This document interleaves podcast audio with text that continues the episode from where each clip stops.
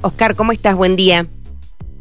¿Qué tal, Erika? Buen día, ¿cómo están ustedes? Bien, muy bien. Bueno, gracias por sumarte aquí a la mañana de la radio. Bueno, lo, que mencionábamos, ¿no? Eh, la situación del pase internacional Cristo Redentor y la, afectación, porque esto es un desarrollo en cadena, ¿no? A la economía, a la economía regional. ¿Cómo lo viven ustedes allí en el sur de la provincia?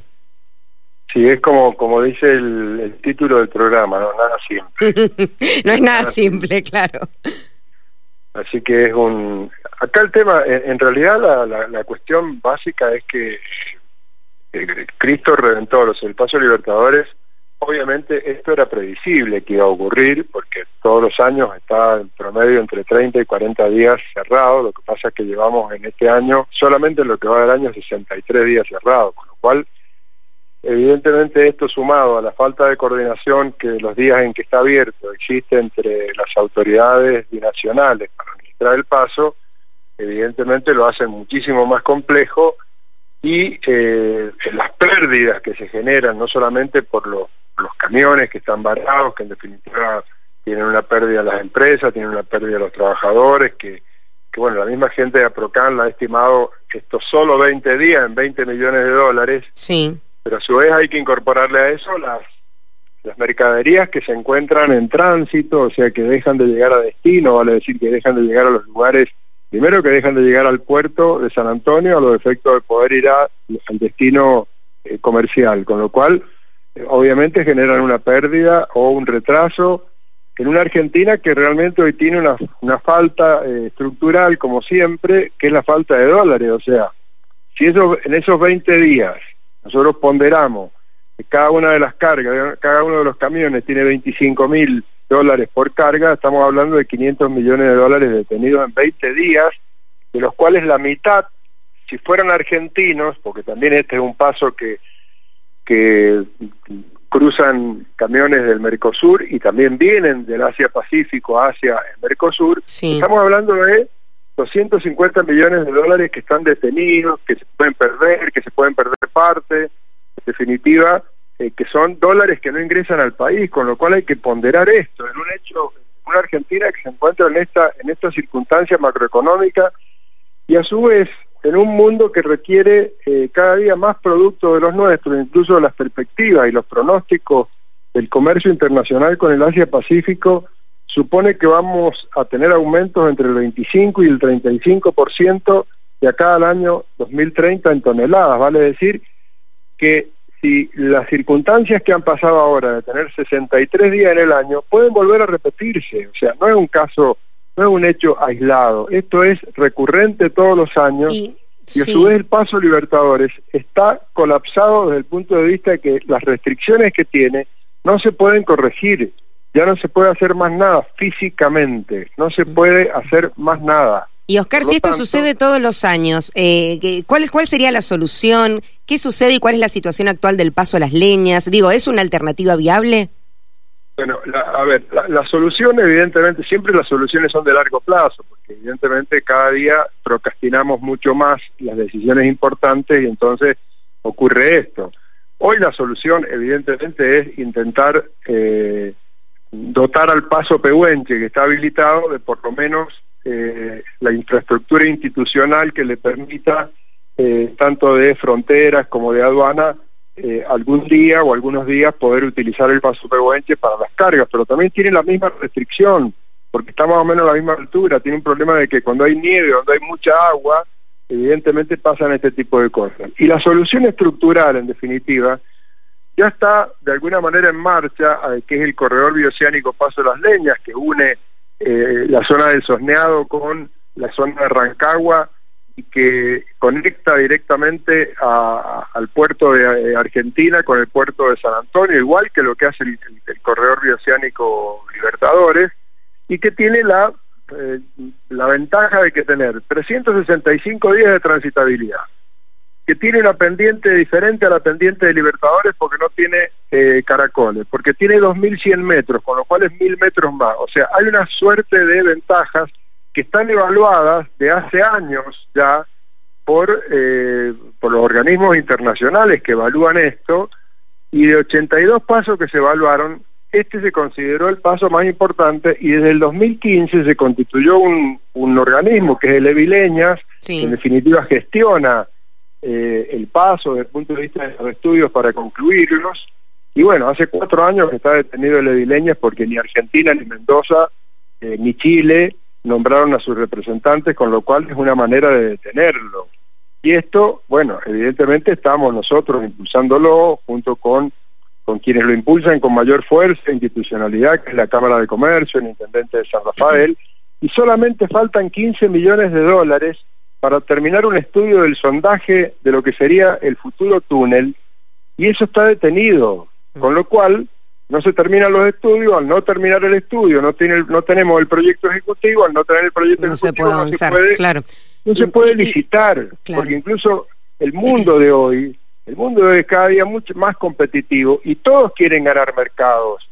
Y nosotros no podemos, por una, por una indefinición política, digo política no de los partidos políticos, política en general, no podemos estar detenidos con la necesidad de que tenemos que esto es un, es un, bien para Mendoza y un bien para la Argentina. Sí. creo que en esto lo que hay, yo creo que lo que hay en esto hay una, hay una, hay una incorrecta eh, valoración de... O falta de coordinación también. Y Oscar, ¿quién tiene que poner el dinero para eh, poder terminar de concretar esos estudios que mencionas y después qué tan importante sería la inversión para terminar de, de construirlo ¿no? y poder habilitarlo?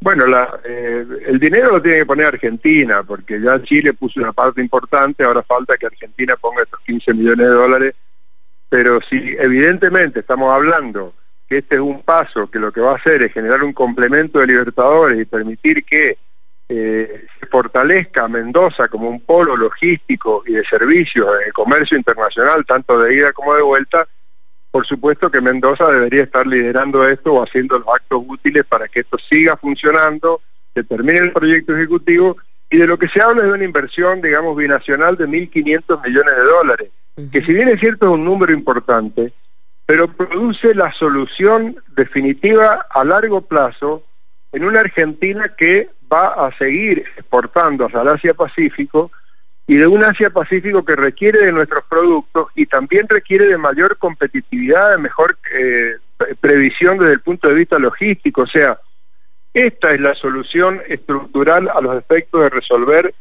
que Mendoza, no solamente el Gran Mendoza, porque esta es una, gran dificultad, o sea, el Gran Mendoza se ha transformado también como el AMBA en Buenos Aires, mm. en un que tienen eh, una, una posición de poder respecto al interior del país y le pasa al Gran Mendoza con el interior de la provincia. Ha adquirido una naturaleza de funcionamiento de tal manera que pareciera como que creen que van a perder algo, cuando en realidad lo que van a hacer, vamos a hacer como mendocinos, es ganar la posibilidad de no tener ningún día cerrado el paso a Chile, si no será por Libertadores, será por las leñas, y va a hacer que más de dos de cada tres toneladas salgan y entren por Mendoza. O sea, esto es bueno para la Argentina, es bueno para Mendoza, es bueno para el sur, pero evidentemente lo que se requiere es una, una firme decisión política de avanzar ya en una medida de largo plazo, porque, porque esto no da más. ¿Y, y cómo están esos acuerdos y esos acercamientos, Oscar, con el sector político? No, los acercamientos son importantes. Lo que ocurre es que, vuelvo a repetirte, que el, dato, el dato saliente es que Dileñas, que es el organismo que gestiona estos recursos, que es un organismo binacional, está parado porque ni los chilenos nombraron sus representantes a partir del año 2018, 2019 y Argentina tampoco. Por lo tanto, esto es una acción política de alto nivel del gobierno de Mendoza con la Cancillería argentina y con la Cancillería chilena a los efectos de poner en marcha esto, porque también es un reclamo de Chile, porque también Chile, sus puertos están preparados para recibir carga y para transportar carga, y cada día que no hay cargas, ellos tienen el puerto detenido, de alguna manera tienen costos ociosos también en el puerto, o sea, esto es un ganar y ganar de las dos partes, de los dos países, y que en definitiva, eh, bueno, estamos en la situación que estamos producto de, como decía, de procrastinar permanentemente con alguna, de alguna manera, digo yo, con una falta de generosidad del, área metropolitana de Gran Mendoza respecto al interior de la provincia. Al sur de la provincia. Y, en el caso de que puedan arrancarse eh, de inmediato, ¿no? Por, por suponer estos estudios y después la, habilitación, ¿cuánto tiempo llevaría si se unen ¿no? estas voluntades políticas y quieren arrancarlo ya? Erika, esto sí es largo plazo, porque hay que terminar los estudios, convocar a licitación y es una obra que demora cinco o seis años. O sea que no estamos hablando de una solución mañana pero llevamos desde el 2015. Imaginemos si hubiéramos hecho las cosas en el 2015 como corresponden. Hoy estamos en el 2023, estaríamos casi concluyéndolo. Pero siempre, pareciera que este es un fenómeno eh, del ADN argentino, es procrastinar permanentemente, siempre ponderar, eh, pasar para mañana, creyendo que las cosas no van a pasar, creyendo que lo de Libertadores son 20, 30 días y en definitiva llevamos 60 días. Y si fueron 60 días este año, ¿No podrán ser 60 días el año que viene? No sabemos. Pero frente a la incertidumbre esta y ante un comercio internacional que cada día genera muchísima más competencia, nosotros tenemos que estar preparados y más como, como Argentina, vuelvo a repetir, por la restricción que tenemos de la necesidad de dólares en el país. Entonces, pareciera que fuera, a ver, pareciera kafkiano esto, o sea, que estamos hablando de algo que podría resolverse y que generaría ganancias para todos, para todos, digo, para toda la Argentina, para todo Mendoza como provincia, y siempre buscando una eh, alternativa, digamos, eh, que, no es la que corresponde. Si solamente con las que, que no hubieran las pérdidas que hay en estos últimos 15 años, podríamos estar financiando una gran parte del paso de las leñas. Porque no solamente hablamos de carga de camiones, hablamos también de flujo de vehículos, de turismo. O sea, Mendoza es un polo logístico y de servicios, probablemente el más importante de la Argentina, aparte de Buenos Aires, por su puerto, y, pareciera como que o no se entiende o no se quiere repartir parte de esa ventaja. Esto es lo que nosotros vemos. Y, y, Oscar, lo último que te consulto, ¿es voluntad política provincial y nacional la que tienen que ponerse de acuerdo? Por supuesto, es, la voluntad política eh, provincial de hacer todos los actos útiles, porque en definitiva esto es bueno para Mendoza. Si es bueno para Mendoza, independientemente de que esté en el sur, es bueno para la provincia. Debería estar el gobierno de la provincia de Mendoza, digamos, liderándolo. Y incluso sería bueno ahora en el, en el, debate de los candidatos a gobernador, preguntarle, bueno, ¿qué, ¿qué solución tienen para el paso Libertadores? ¿Cuál es la solución?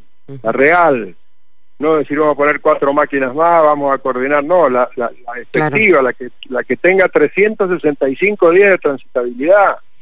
Por acá llegan, sí. Creo que en esto hay, hay hay una, una, gran responsabilidad de quienes gobiernan Mendoza, independientemente del partido, ¿no? Porque han gobernado unos, otros. Claro, claro. Pero también de hacer las acciones útiles porque esto es bueno para Mendoza y es bueno para la Argentina. Esto es lo que tiene que entenderse.